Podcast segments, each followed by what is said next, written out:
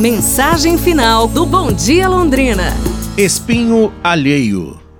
Durante a era glacial, muitos animais morriam por causa do frio. Os porcos espinhos, percebendo esta situação, resolveram se juntar em grupos. Assim, se agasalhavam e se protegiam mutuamente. Mas os espinhos de cada um feriam os companheiros mais próximos, justamente os que lhes forneciam calor. E por isso tornavam a se afastar uns dos outros. Voltaram a morrer congelados e precisavam fazer uma escolha. Desapareceriam da face da terra ou aceitavam os espinhos do semelhante? Com sabedoria, decidiram voltar a ficar bem juntinhos.